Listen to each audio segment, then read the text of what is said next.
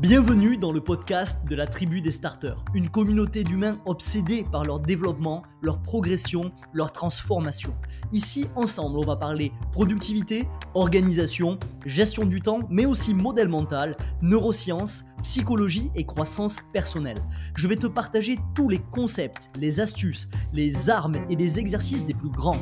Ensemble, on va apprendre à mieux penser, mieux agir et mieux construire. Tout ça dans un seul et unique but, développer des outils pour tirer le maximum de notre expérience de vie sur Terre. Mon nom est Sofiane, bienvenue dans Evolve.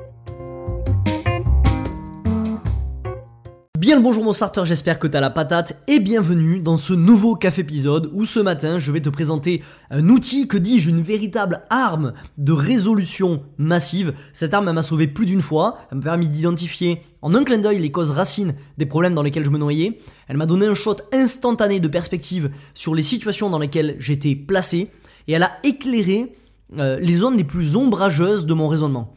Son nom, c'est le diagramme d'Ishikawa, comme tu peux le voir dans le titre de ce café épisode, aussi appelé le diagramme de cause à effet, mais de toi à moi, c'est quand même bien moins stylé.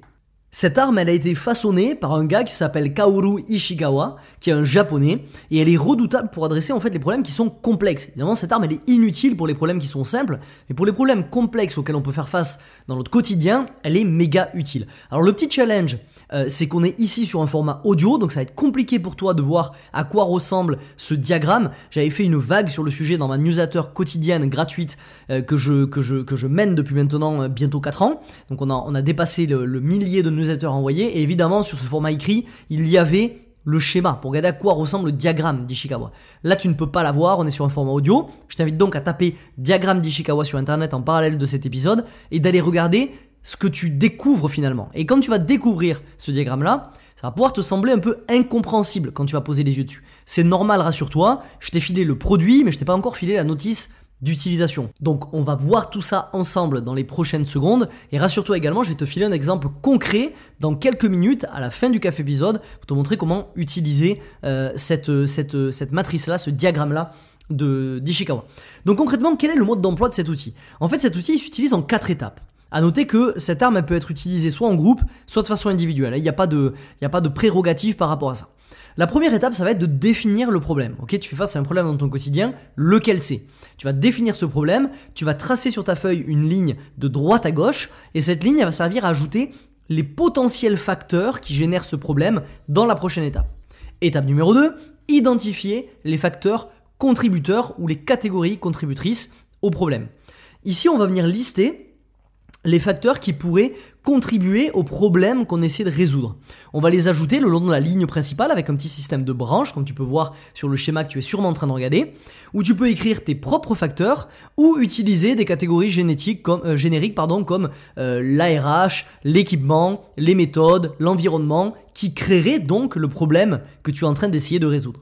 La catégorisation, elle est redoutable quand il s'agit vraiment d'exposer des problèmes complexes pour les observer sous différents angles. Donc c'est pour ça que c'est important de passer beaucoup de temps sur cette partie d'identification des facteurs.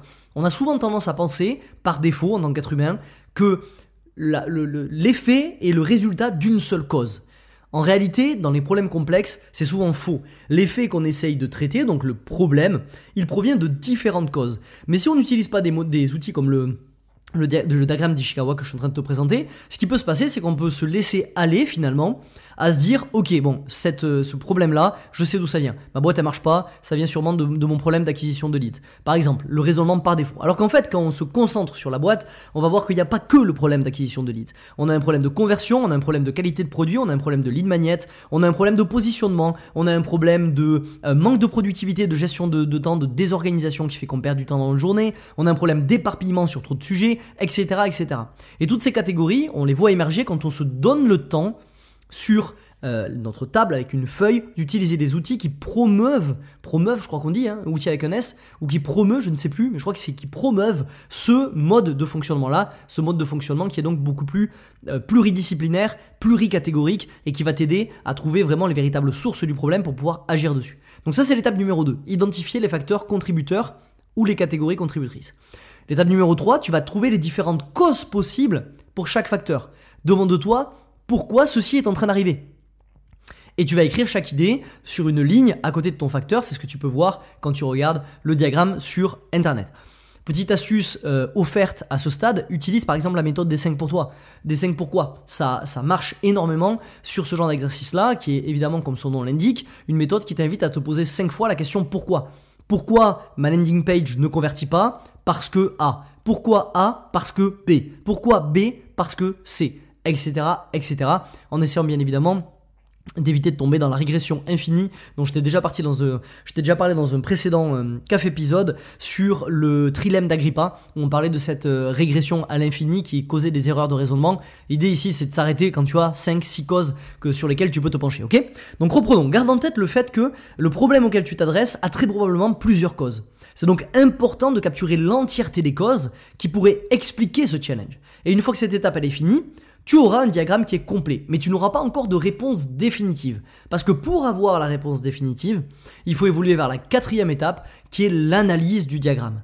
On arrive là à l'étape qui est la plus importante. Le diagramme, il va te servir de structure de réflexion. À ce stade, il y a plusieurs possibilités. Tu peux rassembler plus de preuves pour chaque cause. Tu peux euh, essayer, histoire de savoir finalement quelle est vraiment la, cause euh, lead dans le problème que tu essaies de résoudre. Tu peux directement identifier la cause la plus, probable et la résoudre. Tu peux présenter le diagramme à des collègues, à des confrères entrepreneurs euh, ou à des amis, etc. pour obtenir encore plus de perspectives, etc. Tout dépendra de ton problème et de tes potentielles causes identifiées, mais tu as tout cet éventail à disposition, tu vas rentrer dans une analyse du diagramme que tu viens de créer. Ok, c'est l'heure de l'exemple parce que j'ai conscience que sur un format audio ça peut être un peu abstrait, donc on va casser euh, ce côté abstrait là. D'abord je te rappelle que je t'ai préparé un kit de performance qui est 100% offert, tu as le lien dans la description, tu trouveras 4 ressources gratuites qui sont des rampes de lancement vers la libération de ton potentiel, euh, toujours dans le même but, hein, décoder les secrets de l'excellence personnelle pour libérer ton plein potentiel et accomplir en 4 heures ce que les autres font en 8. Euh, tu trouveras 2 heures de formation offerte pour atomiser ta procrastination, un test de performance pour évaluer ton niveau, un tracker d'habitude intelligent, etc., etc. Je te laisse aller découvrir tout ça. Dans l'exemple que je vais te donner, supposons que tu es un product manager, ok? Tu dois régler un problème bien précis, c'est que tu as de moins en moins d'achats sur ton produit, le produit dont tu es responsable. Tu commences alors par identifier les principaux facteurs. Ça pourrait être par exemple un problème de landing page, un problème de compétition, un problème de marketing, etc. Ensuite, tu commences à chercher les potentielles causes pour chacun de ces facteurs, comme je t'expliquais dans l'étape numéro 3.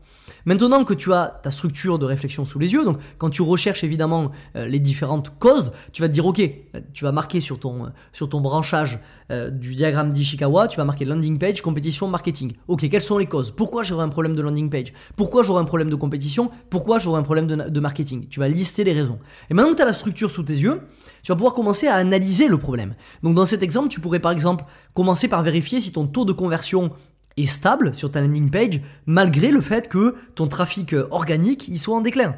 Euh, si c'est le cas, ça veut dire que tu n'as pas un problème de landing page, mais en fait tu as juste un problème de trafic organique. Donc on change de cause par rapport au problème que tu as sur la vente de ton produit. Tu peux aussi commencer par vérifier le temps de chargement moyen de ta page. Peut-être que tu vas voir que ta page mis trop de temps, qu'au-delà d'un certain nombre de secondes, les utilisateurs quittent la page et que ça n'est donc pas du coup un problème de conversion, mais un problème de chargement de page. Tu peux commencer par regarder est-ce que tes concurrents ont lancé de nouvelles fonctionnalités? Peut-être qu'ils ont trouvé un angle euh, qui était attendu depuis très longtemps par ta base de clientèle que tu n'as pas su trouver avant et qui fait qu'aujourd'hui on aspire tout ton réservoir de leads vers ce euh, business-là. Et donc du coup à ce moment-là, bien évidemment, tu peux réfléchir à comment toi aussi installer cette fonctionnalité et mettre à jour ton produit. Cet exemple, il est enfantin, c'est voulu, parce que l'idée c'est que tu puisses comprendre de façon très simple et très rapide comment fonctionne ce diagramme-là. Mais ce diagramme, c'est une arme qui peut être utilisée pour des problèmes qui sont beaucoup plus complexes que ça, infiniment plus complexes. Et c'est d'ailleurs euh, un, outil qui peut être euh, utilisé pour des problèmes qui dépassent le cadre du business, pour un problème relationnel, pour un problème de, performance dans un sport, pour un problème de, familial, etc., etc. Tu peux l'utiliser dans de multiples circonstances. Ok?